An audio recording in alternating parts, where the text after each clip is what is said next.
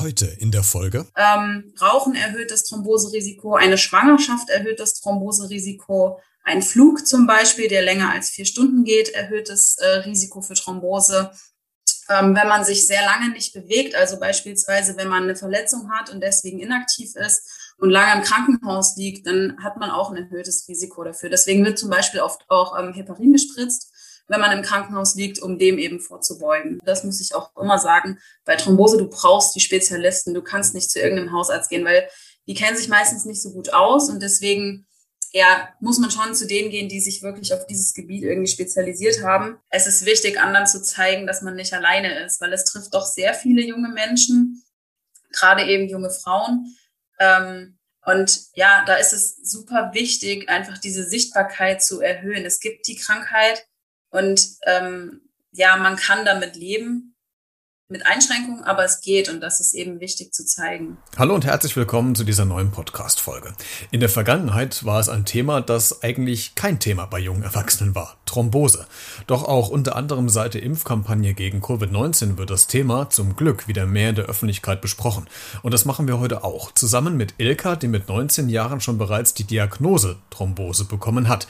Über ihren eigenen Blog will sie auf das Thema aufmerksam machen und aufklären und darüber sprechen wir heute. Es gibt also eine Menge zu bereden. Hierbei Beredet. Der Talk mit Christian Becker. Heute zu Gast. Hallo, ich bin Ilka, ich bin 27 Jahre alt. Ich komme ursprünglich aus Eschwege, äh, lebe aber inzwischen in Erfurt und arbeite hier im Thüringer Innenministerium in der Pressestelle. Und an dieser Stelle, Ilka, ein schönen Gruß aus Kassel, aus deiner ehemaligen Heimat Nordhessen. Ähm, Ilka, du hast einen ganz interessanten Blog auf Instagram gemacht. Normalerweise ist Instagram ja diese, ich nenne sie immer gerne Scheinwelt, wo alles glitzert, strahlt, wo alles toll ist. Äh, du hast aber einen Blog initiiert, ähm, wo du dich mit einem Thema beschäftigst, was leider durch Corona und durch diese Impfung noch mal mehr in den Fokus gerückt ist. Leider vielleicht aber auch deswegen, vielleicht ist es aber auch ganz gut, dass es durch Corona passiert ist, nämlich es geht um Thrombose. Was machst du denn genau auf deinem Blog bei Instagram? Ja, ich versuche bei Instagram ein bisschen äh, zu zeigen, was es bedeutet, Thrombose zu haben, vor allem was es äh, für eine junge Frau bedeutet, Thrombose zu haben.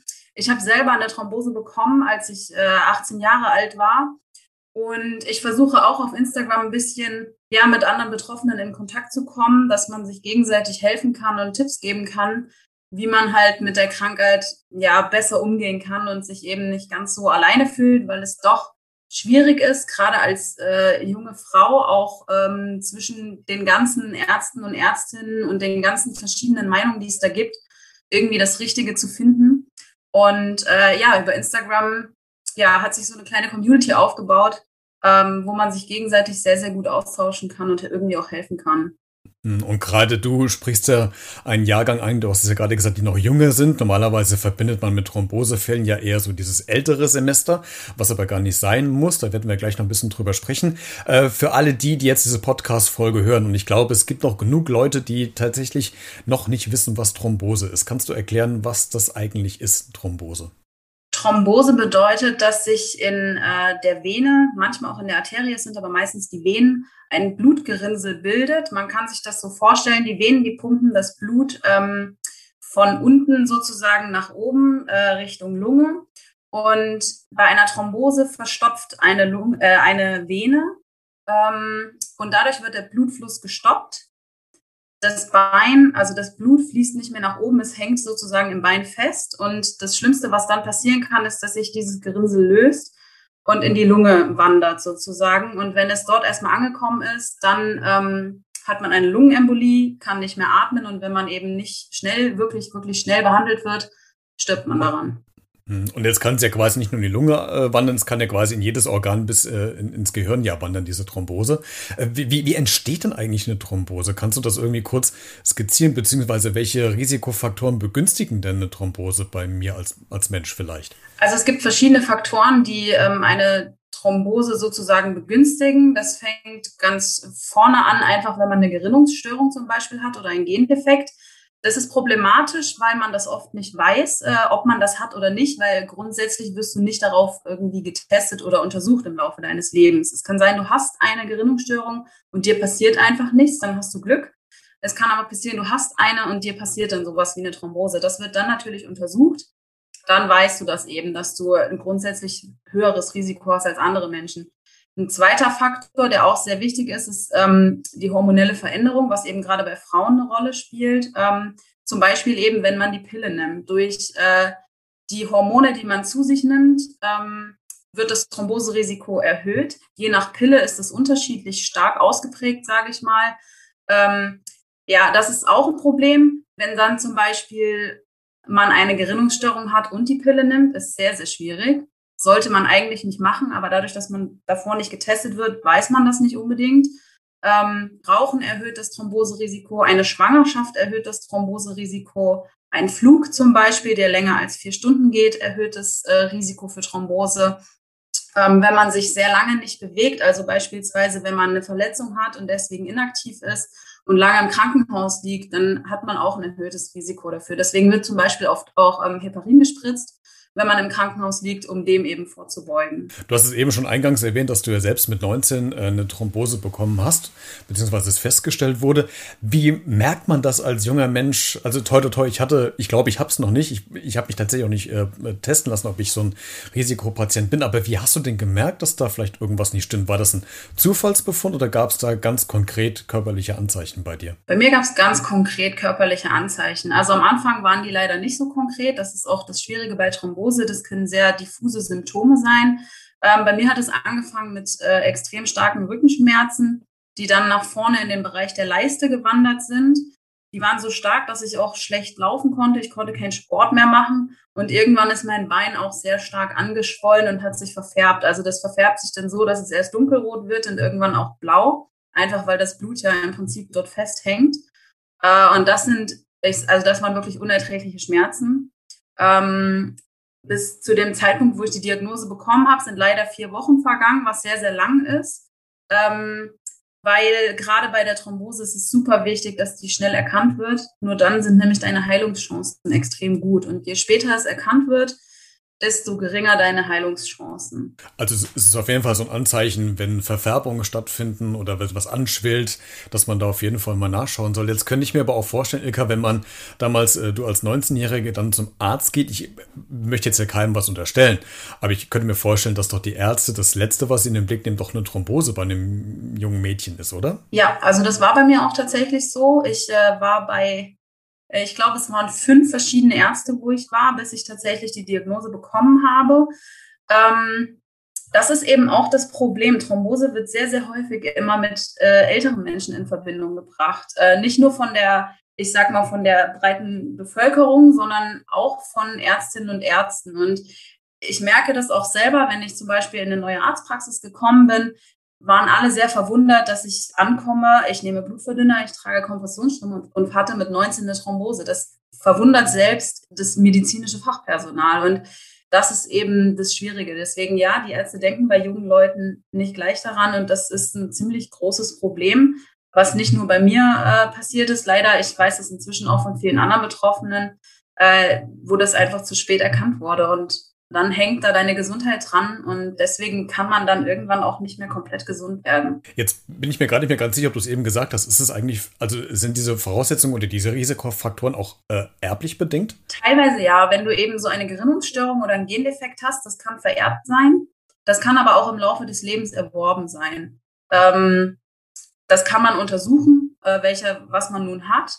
Äh, kann erblich sein, muss aber nicht. Jetzt könnte ich mir auch vorstellen, äh, du bist ja mit, diesem, mit diesen Krankheitsbildern konfrontiert worden, äh, auch wenn man sich im Vorfeld wahrscheinlich gar nicht damit beschäftigt hat. Und auf einmal ist es da und es, man wird es auch erstmal so schnell nicht wieder los. Wie äh, sollte man denn nach dieser Diagnostik sich selbst verhalten? Weil ich könnte mir auch vorstellen, dass man auch völlig als junger Mensch da völlig überfordert ist mit diesem äh, Thema, weil es vielleicht auch gar keine wirkliche Anlaufstellen für mich gibt. Also hast du da Tipps für diejenigen unter uns, die ziemlich jung oder ziemlich im jungen Alter, jungen Erwachsenenalter eine Thrombose bekommen haben. Wie verhalte ich mich denn in den ersten Tagen nach der Diagnostik? Also das kommt ein bisschen drauf an, wie schlimm in Anführungszeichen es bei dir dann schon ist. Ähm, aber ganz am Anfang ist es einfach super wichtig, dass man auf die Ärzte und Ärztinnen hört. Ähm, je nachdem kann es sein, dass man am Anfang wirklich gar nicht aufstehen darf, noch nicht mal um zur Toilette zu gehen, einfach weil dann die Gefahr zu groß ist, dass man eine Lungenembolie bekommt. Ähm, Es ist aber gerade auch danach sehr wichtig, die Kompressionsstrümpfe zu tragen und die Medikamente zu nehmen. Das sind äh, leider am Anfang die einzigen Mittel, die man halt machen kann, um die Thrombose, sage ich mal, zu bekämpfen. Und dann ist auch sehr, sehr wichtig, dass man sich bewegt. Also das heißt nicht unbedingt, dass man gleich am Anfang extrem Sport macht. Das geht am Anfang gar nicht. Aber es geht einfach um so Dinge, dass man spazieren geht und nicht nur sitzt oder steht oder liegt. Ähm, und generell ist es halt einfach wichtig, dass man irgendwie eine Balance findet zwischen dem Liegen, dem Sitzen, dem Stehen und dem Laufen, weil gerade Sitzen und Stehen ist bei Thrombose nicht gut. Das verursacht auch am Anfang und auch später noch häufig Schmerzen. Deswegen ist es einfach echt wichtig, sich auch zu bewegen. Und Ilka aber vielleicht ganz völlig naiv nachgefragt, wie gesagt, wie ich, weil ich mich noch nicht mit diesem Thema beschäftigen musste. Aber äh, man kann ja mittlerweile alles wegoperieren. Kann man nicht dieses Blutgerinnsel irgendwie aus dieser Ader aus der Vene, gut, Vene operieren, weiß ich, das wird wahrscheinlich ein bisschen schwer sein. Aber tendenziell irgendwie kann man das nicht äh, rausnehmen aus dem Körper, dass das gar nicht wandern kann? Ja, ich habe mich das tatsächlich auch lange gefragt und ähm, man muss auch sagen, das ist in der Medizinwelt relativ umstritten. Es gibt verschiedene Länder, ähm, wo sie eine Thrombose operieren. In Deutschland wird es eher selten operiert. Ähm, operieren ist auch zu viel gesagt. Also man kann nicht einfach das Gerinnsel sozusagen rausschneiden und danach ist alles wieder gut. Ähm, es gibt verschiedene Operationsmöglichkeiten, also zum Beispiel, dass man Stents gesetzt bekommt. Das ist eine Art, ja, ich weiß nicht, da wird ja wie so eine Art, ich sag mal, Röhrchen in deine Vene rein ähm, operiert, damit da dann der Blutfluss wiederhergestellt wird. Ähm, Wie beim Herzinfarkt macht man es. Ne? Ja, genau. Ähm, und das geht auch bei Thrombose. Es ist aber eine noch nicht so extrem stark erforschte Methode. Also die wird nicht so häufig angewendet, weshalb viele Kliniken das nicht machen. Also man muss dann auch schon eine Klinik finden, die wirklich darauf spezialisiert ist. Also man braucht, das muss ich auch immer sagen, bei Thrombose, du brauchst die Spezialisten. Du kannst nicht zu irgendeinem Hausarzt gehen, weil die kennen sich meistens nicht so gut aus und deswegen ja, muss man schon zu denen gehen, die sich wirklich auf dieses Gebiet irgendwie spezialisiert haben. Und ähm, deswegen ist es bei Thrombose umstritten, ob man es operiert oder nicht. Wenn man das mit den Stents macht, ist es, habe ich zumindest gehört, häufig besser, wenn man das gleich am Anfang macht. Wenn die Thrombose halt schon so weit fortgeschritten ist, dass man ähm, ja bleibende Schäden hat, ist es oft schwierig, das im Nachhinein noch zu machen. Es ist auch immer die Frage, ähm, inwieweit der Nutzen von den Stents ähm, höher ist als das Risiko, weil das ist ein feinchirurgischer Eingriff, da kann auch ordentlich was schiefgehen, sage ich mal. Ähm, und auch im Nachhinein gibt es wenig Langzeitdaten, die sagen, okay, wenn ich dir einmal den Stent gesetzt habe, hält er dein Leben lang. Die wissen das nicht. Also die können auch nicht sagen, wenn man jetzt einen Stent bekommt, ähm, wie lange der hält, ob er 10, 15, 20 Jahre hält. Also es hat Vor- und Nachteile. Ähm, ich persönlich wurde ich sag mal in Klammern, noch nicht operiert. Ähm, bei mir steht so eine Entscheidung aus. Ist aber auch immer die Frage, zu welchem Zeitpunkt im Leben man das eben macht und wie gut man mit der aktuellen Situation für sich ähm, damit klarkommt. Jetzt hast du eben ja schon gesagt, dass ein Mittel unter anderem Medikamente sind auf der einen Seite, auf der anderen Seite aber auch äh, diese Kompressionsstrümpfe, die ich selbst kenne von einer Bekannten von mir, die aufgrund von einer ähm, Krebsbehandlung quasi diese Kompressionsstrümpfe auch anziehen muss. Wie finde ich denn die richtigen Strümpfe? Also gibt es da äh, eine einheitliche äh, Vorgabe. Ich könnte mir vorstellen, wir haben ja alle unterschiedliche äh, Durchmesser, äh, Angaben im, im Oberschenkel oder im, im unteren Bein? Also gibt es da Unterschiede? Wie, wenn ja, wie finde ich denn den für mich passenden richtigen Kompressionsstrumpf? Ja, also es gibt definitiv Unterschiede. Ähm, es gibt verschiedene Kompressionsklassen. Es gibt äh, von Klasse 1 bis 4 äh, die Modelle und ähm, 1 ist die geringste Kompression, also ich sage mal, der ist am wenigsten eng und 4 ist am allerengsten. Ähm, über den Arzt oder die Ärztin bekommt man ein Rezept. Ähm, die schreiben dir auch die Kompressionsklasse auf, die du brauchst. Das ist bei Thrombose meistens die Kompressionsklasse 2 oder 3. Ähm, und mit dem Rezept geht man in ein Sanitätshaus ähm, und ja, gibt das dort ab und dann wird das Bein oder die Beine, je nachdem, was betroffen ist, ähm, wird ausgemessen. Es gibt auch, es gibt Standardgrößen, wenn man da reinpasst, ähm, ist es ganz gut, weil es für einen persönlich dann günstiger ist. Ähm, aber es gibt auch Maßanfertigungen. Also wenn man in die Standardgrößen nicht reinpasst, dann wird der Strumpf oder auch die Strumpfhose extra für dich angefertigt. Ähm, und halt genau auf dich angepasst. Und man kann da auch ähm, zwischen verschiedenen Modellen in Form von unterschiedlichen Stoffen, sage ich mal, äh, wählen. Man kann auch unterschiedliche Farben wählen. Man kann da, ja, man kann an der Fußspitze, die kann offen sein, die kann geschlossen sein. Also es gibt viele Möglichkeiten für die Patientin, da zumindest irgendwie das Beste für sich rauszusuchen, obwohl es natürlich am schönsten wäre, wenn man sie nicht bräuchte. Jetzt haben wir ja heute an dem Tag, wo wir das Interview aufzeichnen, den ersten tollen, wirklichen Sommertag mit hohen Temperaturen und ich kenne das von meiner Bekannten, äh, dass das gar nicht so einfach ist, in diese Dinger reinzukommen und auch abends wieder vielleicht rauszukommen, wenn man sich ins Bett legt. Gerade wenn es jetzt Sommer wird, es ist heiß, man schwitzt, es juckt und so weiter. Äh, hast du denn für dich so, so Tricks mittlerweile schon, wo du sagst, okay, so kommt man am besten in diese Strümpfe rein und auch quasi wieder raus, ohne dass es möglichst zu einer großen Qual wird?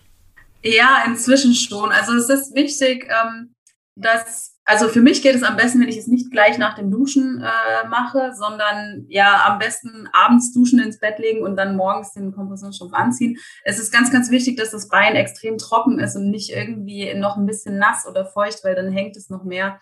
Es gibt auch verschiedene Hilfsmittel, mit denen man da zum Beispiel besser ja, den Strumpf über die Ferse bekommt, weil das ist immer so eine kritische Stelle.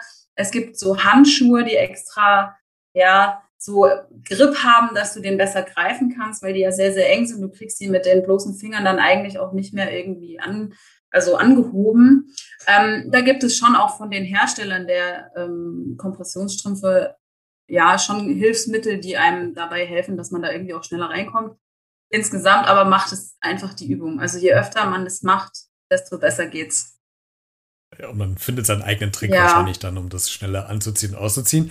Wie schwer ähm, schränkt das denn deinen Alltag ähm, ein? Also ich könnte mir so vorstellen, jetzt mal schnell ins Freibad springen wird ja wahrscheinlich nicht, nicht drin sein, äh, gerade jetzt in den Sommermonaten. Also wie, wie, wie, wie hast du dann deinen Lebensalltag ähm, einschränken müssen durch diese Krankheit? Also im Großen und Ganzen schränkt es mich heute nicht mehr ganz so stark ein. Ähm, der Sommer, muss man immer sagen, ist die schwierigste Jahreszeit, weil da die Kompressionsstrümpfe das größte Problem sind. Im Winter ist es kein Problem. Super viele tragen ja auch Strumpfhosen. Also ich sag mal auch Leute, die keine Kompressionsstrumpfhosen, ganz normale Feinstrumpfhosen. Da fällt es zum einen jetzt nicht auf, was die Sichtbarkeit angeht. Zum anderen ist es eh kalt und es ist schön, wenn man irgendwie ein bisschen mehr anhat. Äh, Im Sommer, wie du jetzt sagst, ist äh, so Freibad-Seesituationen sind schwierig. Äh, anfangs habe ich das auch super ungern gemacht und habe mich da irgendwie ein bisschen zurückgezogen, habe es versucht zu vermeiden. Äh, heute sage ich aber, ich will das nicht vermeiden, weil gerade im Sommer ist eine Abkühlung ja schon extrem schön. Ähm, es ist schwierig, aber es ist machbar. Man muss eben beim Schwimmen kann man die Kompression ausziehen, weil dann übernimmt dann sozusagen das Wasser äh, die Kompression. Ähm, den Strumpf danach wieder anzuziehen, ist halt dann das Schwierige. Ne? Man darf sich auch nicht zu sehr in die Sonne legen mit dem Bein, weil gerade auch Hitze ähm, ist für die Gefäße dann nicht so gut. Das merkt man, also ich merke das aber auch selber. Ich bekomme im Sommer häufiger Schmerzen oder wenn ich irgendwie in der Sonne liege und mich sonne, merke ich auch schon, wann das zu viel ist. Da muss man einfach ein bisschen aufpassen. Ähm, und ansonsten, klar, man schwitzt auch mehr unter der Strumpfhose oder unter dem Strumpf. Es wäre sicherlich schöner, wenn man ähm, eine kurze Hose oder einen Rock anziehen könnte und die Beine frei dabei sind. Ähm, es geht aber nicht anders, deswegen muss man da irgendwie durch. Es äh, gibt auch, ja, man kann sich, wenn, wenn man im Sommer zum Beispiel zu viel schwitzt, dann mache ich auch mal die Strumpfhose einfach mit kaltem Wasser nass. Das trocknet an der Luft und ist so lange angenehm. Oder es gibt ja auch diese Wassersprays und sowas. Das ist schon sehr schön. Es gibt auch von den Herstellern der Kompressionsstrümpfe so Sprays und sowas, die so ein bisschen auch helfen, dass es abkühlt und dass es auch ein bisschen die Kälte hält in dem Strumpf. Da gibt es schon Sachen, aber am Ende ist es trotzdem einfach anstrengender, sage ich mal, wenn man Kompressionsstrümpfe tragen muss, als ein Mensch, der sie nicht braucht. Mhm. Jetzt produzieren wir ja diese Folge, um ja unter anderem auch so ein bisschen das Thema transparent zu machen. Und in den letzten Jahren, wenn man mal so guckt, gerade bei uns jüngeren Generationen, ist es ja eigentlich gar kein äh, Thema gewesen, weil man sich nicht großartig darum kümmert.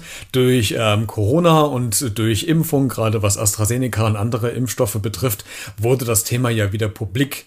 Ähm, auf der einen Seite natürlich haben wir diese Krankheit, die jetzt durch diese Impfung äh, besiegt wird, was natürlich negativ ist. Aber bist du froh drum, dass jetzt äh, mehr über das Thema Thrombose gesprochen wird, auch wenn es diesen ernsten Hintergrund, nämlich Corona bzw. Covid hat? Ja, also ich bin, äh, ich bin sehr froh, dass mehr darüber geredet wird. Ich sehe es ähm, irgendwie auf, ja, sage ich mal, zwei, zwei Seiten. Ähm, zum einen bin ich froh, dass darüber geredet wird, weil es ist sehr, sehr wichtig, dass einfach Thrombose auch im, im Kopf der Menschen ist, weil es ist super wichtig, die Symptome zu kennen, weil nur wenn du die Symptome kennst und auch das ernst nimmst, dann gehst du zum Arzt und lässt dich behandeln.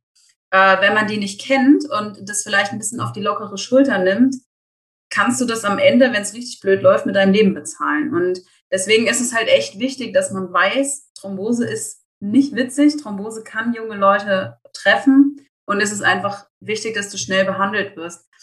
Ähm, auf der anderen Seite fand ich es auch ein bisschen schwierig im, im Zusammenhang mit Corona, weil äh, der Impfstoff hat ja vor allem die äh, Sinusvenenthrombosen ausgelöst. Das ist ja eine, also es gibt, es ist einfach ein Unterschied, es sind unterschiedliche Formen, sage ich mal. Ich habe die tiefe Bein- und Beckenvenenthrombose. Es gibt die Sinusvenenthrombose, die sich ja im Hirn ähm, bilden.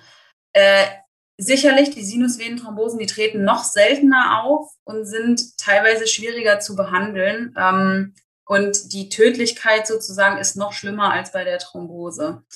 Ähm, schwierig in dem Zusammenhang fand ich aber dann, dass plötzlich, also vor allem auch in den sozialen äh, Medien, äh, ein Unterschied zwischen Sinusvenenthrombose und ich sage es ganz deutlich in Anführungszeichen normaler Thrombose gemacht wurde. Ähm, weil für mich persönlich ist eine Thrombose nie normal, schon gar nicht im, im jungen Alter. Und was auch äh, selten gesagt wurde, weil es gab ja dann auch immer den Vergleich zur Pille, der war ja dann auch sehr umstritten. Ich finde, man kann den Vergleich aber bringen, denn auch die Pille erhöht das Risiko für die Sinusvenenthrombosen. Und äh, ich sag mal so, ich habe auf meinem Blog jetzt nur, ich weiß nicht, knapp 1500 Follower und unter denen kenne ich inzwischen mehrere, die durch die Pille eine Sinusvenenthrombose hatten. Und das wurde so ein bisschen unter den Tisch gekehrt. Und ähm, deswegen finde ich, kann man den Vergleich absolut ziehen. Das ist berechtigt, meiner Meinung nach. Und ja, das ist eben so die negative Seite, die ich dann gesehen habe, weil plötzlich ähm, war dann eine Sinusvenenthrombose die schlimme und die normale Thrombose eine normale Thrombose, die bekommt man halt. Aber man, es ist nicht normal, mit 18 eine Thrombose zu bekommen, weil man ein Medikament genommen hat, äh, wo man ja nicht so richtig um das Risiko wusste und nicht wirklich aufgeklärt wurde. Deswegen, ja, ist das irgendwo auch problematisch, aber insgesamt ähm, finde ich es gut, dass, dass mehr auf Thrombose geachtet wird. Ich meine, auch äh, Covid-19 erhöht ja auch ähm, bei vielen das Thromboserisiko, deswegen sterben ja, also sind auch viele gestorben, das wurde ja auch untersucht. Viele sind durch Thrombose und daraus folgender Lungenembolie gestorben. Und daran merkt man eigentlich, wie schlimm dann diese sogenannte normale Thrombose ist. Ähm, und deshalb, äh, ja, hoffe ich einfach, dass auch dadurch zum Beispiel in Krankenhäusern und bei den medizinischen Fachpersonal einfach die, ja, die Aufmerksamkeit ein bisschen mehr auch jetzt bei Thrombose liegt, auch bei jüngeren Menschen. Du hast in einem Zeitungsartikel gesagt, dass du diese Erkrankung lange Zeit vor anderen äh, versteckt äh, hast. Warum? War das, war das eine, eine, Art Scham, die du hattest? Wolltest du nicht, nicht zeigen, dass du quasi was noch tragen musst, was andere nicht tragen müssen? Warum versteckt man als, als junger Mensch diese, diese Krankheit vor anderen? Also das war am Anfang wirklich ganz extrem ähm, dem Kompressionsstrumpf geschuldet äh, bei mir. Also es ist schwierig, wenn man als, als junge Frau im Sommer dann ja eine kurze Hose anzieht und an einem Bein hat man eine Strumpfhose sozusagen an, am anderen Bein nicht. Ähm, das fällt auf. Das ist eben nicht normal und man ist irgendwie anders als die anderen. Ähm, ich wurde dann wenn ich es gemacht habe, ich habe es sehr selten gemacht, aber äh, wenn ich es mal gemacht habe, wurde ich häufig darauf angesprochen, ähm, warum ich das anhabe. Und das hat mich persönlich irgendwie immer ein bisschen runtergerissen. Deswegen habe ich es dann eher vermieden, äh, kurze Hosen zu tragen, weil ich auch nicht wollte, dass das immer wieder Thema wird. Ähm, heute denke ich anders darüber, weil ich glaube, es ist wichtig, irgendwie mit der Krankheit umzugehen oder auch das zu lernen, damit umgehen zu können, gerade wenn man sie nicht mehr los wird. Also bei mir ist es eben so, ich kann nicht mehr geheilt werden. Ich bin mein Leben lang auf die Kompression und auch auf die Blutverdünner angewiesen. Ähm, und deswegen glaube ich, muss man irgendwann diesen Schritt schaffen, das zu akzeptieren. Ähm, was mich persönlich halt auch immer ein bisschen gestört hat, war immer, man hat dann zwar gesagt, dass man Thrombose hat, Ähm, aber ich hatte das Gefühl, es hat niemand verstanden, was das eigentlich ist, eben weil die Krankheit so unbekannt ist. Aber ich habe mich in dem Moment auch nicht als die Person gesehen, zu erklären, was es ist. Und ähm, deswegen habe ich das lange eben nicht so gut geschafft und wollte auch nicht akzeptieren, dass ich nicht mehr gesund werde. Ich dachte auch lange, ich werde noch gesund. Also mein Arzt hat es auch ähm, immer noch gehofft, aber irgendwann kommt eben die bittere Erkenntnis, das wird nichts mehr. Und dann muss man eben diesen Schritt schaffen, das zu akzeptieren. Und deswegen denke ich heute, und deswegen mache ich auch das auf Instagram, es ist wichtig, anderen zu zeigen, dass man nicht alleine ist, weil es trifft doch sehr viele junge Menschen, gerade eben junge Frauen. Ähm, und ja, da ist es super wichtig, einfach diese Sichtbarkeit zu erhöhen. Es gibt die Krankheit und ähm, ja, man kann damit leben, mit Einschränkungen, aber es geht und das ist eben wichtig zu zeigen. Ist das vielleicht auch das Positive, was du aus dieser ganzen Sache gewinnen kannst, dass du jetzt quasi mit Abstand, vielleicht ein paar Jahre später, äh, über Social Media quasi jetzt die Kraft findest, andere darüber aufzuklären und auch darüber offen zu sprechen? Also kann man da sagen, dass man sich auch was Positives aus dieser Krankheit ziehen kann für sich persönlich? Ja, also ähm, heute kann ich das. Früher habe ich überhaupt gar nichts Positives daran gesehen, ähm, aber ich habe im Laufe der Krankheitsphase sozusagen bis heute ähm, gelernt, die Frage zu beantworten. Und heute kann ich schon sagen, dass ich auch Positives daraus ziehen kann. Klar, irgendwie macht ein, was einen nicht umbringt, das macht einen stärker. Und im wahrsten Sinne des Wortes ist das bei mir dann irgendwie auch so passiert. Also, weil ich hätte in den vier Wochen, wo ich die Schmerzen bis zur Diagnose hatte, hätte ich wahrscheinlich zehnmal sterben können. Ähm, und irgendwie äh, heute habe ich dann die Stärke zumindest gefunden, damit irgendwie offen umzugehen. Und gerade über Instagram schreiben mir auch viele, wie, wie sehr ihnen das hilft oder wie schön es ist zu sehen, dass man nicht alleine ist.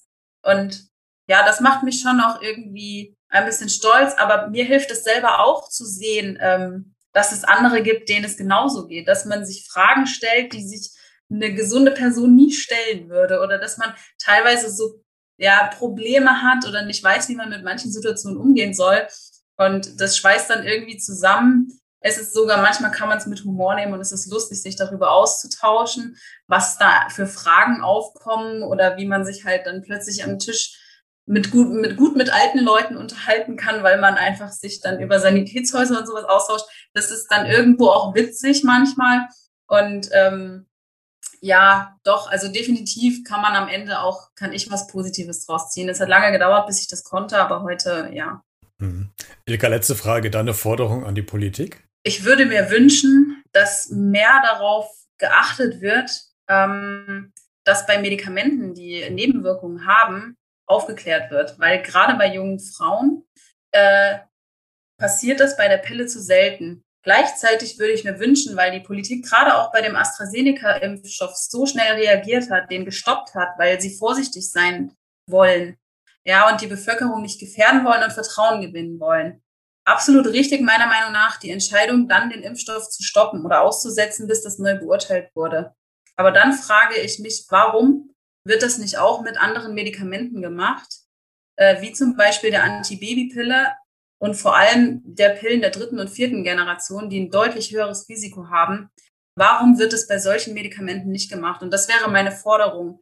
Wenn ihr das bei einem Impfstoff macht, dann macht es bitte bei anderen Medikamenten auch. Ein schönes Schlusswort. Ilka, ich danke dir, dass du heute mein Gast warst und dass wir uns über das Thema Thrombose unterhalten haben und äh, hoffentlich noch mehr zur Aufklärung beigetragen haben, als es jetzt sowieso in der, in, in der aktuellen Zeit äh, geschehen wird. Es ist wichtig, das Thema nochmal in die Öffentlichkeit zu tragen. Vielen Dank, dass du heute mein Gast warst. Ich danke dir für die Einladung. Mehr Infos zu meinem heutigen Gast, zu Ilka, findest du auch in der Podcast-Folgenbeschreibung. Da habe ich dir den Link zum Instagram-Blog von ähm, Ilka verlinkt verlinkt ähm, und aufgeführt. Da kannst du dich gerne reinklicken oder auch abonnieren und dich informieren, wenn dich das Thema weiter interessiert. Ansonsten kannst du gerne diese Folge auch kommentieren auf allen Social Media Kanälen, auf Facebook, Twitter, Instagram oder du schickst mir eine E-Mail an b-redet.gmx.de oder auch eine Sprachnachricht. Alle Kontaktinformationen findest du auch in der Podcast-Folgenbeschreibung. Dann hören wir uns spätestens nächste Woche Donnerstag wieder. Bleib gesund und vor allen Dingen neugierig.